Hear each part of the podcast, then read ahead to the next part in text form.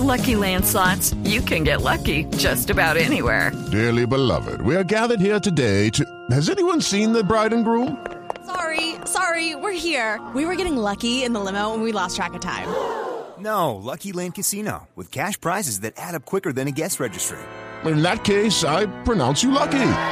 Play for free at LuckyLandSlots.com. Daily bonuses are waiting. No purchase necessary. Void were prohibited by law. 18 plus. Terms and conditions apply. See website for details.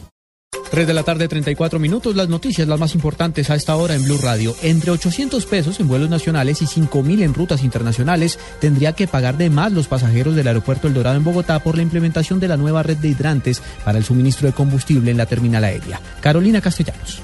Andrés Ortega, gerente de Opaín, concesionario del Aeropuerto Internacional del Dorado, aclaró que el alza que se verá en las aerolíneas con la implementación de un nuevo sistema de combustibles no será muy alto. Bueno, el contrato de concesión contempla que eh, Opaín o un eh, tercero, que es el caso eh, que nos ocupa, puede construir el sistema y puede recuperar los costos, gastos y el costo financiero de hacer esa inversión. El valor que se va a cobrar a las aerolíneas por cada galón de combustible es de 6.4 centavos de dólar. Y el valor incremental eh, entre lo que venían pagando y van a pagar es de unos 4 centavos de dólar por galón. Si las aerolíneas quieren recuperar el costo que se les va a aumentar por medio de los tiquetes aéreos, según Ortega, el alza en vuelos nacionales en tiquetes por pasajero será de 700 a 800 pesos y por trayectos internacionales será de 5 mil pesos. Carolina Castellanos, Blue Radio.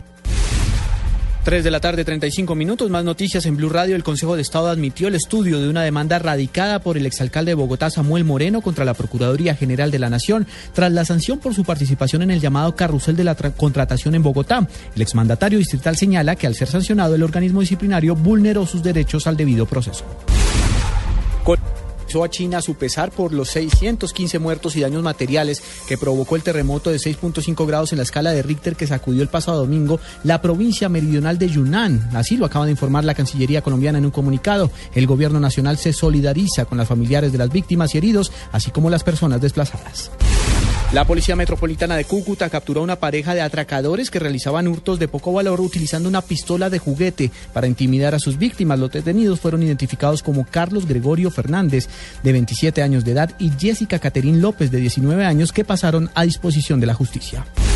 Y lo más importante en el mundo hasta ahora, Estados Unidos lanzó una nueva ronda de bombardeos aéreos sobre Irak contra las fuerzas del Estado Islámico. El portavoz de la Casa Blanca, George Ernest, indicó que Estados Unidos puede llegar a actuar en apoyo de las fuerzas kurdas que traten de liberar a los asediados, aunque descartó el envío de tropas.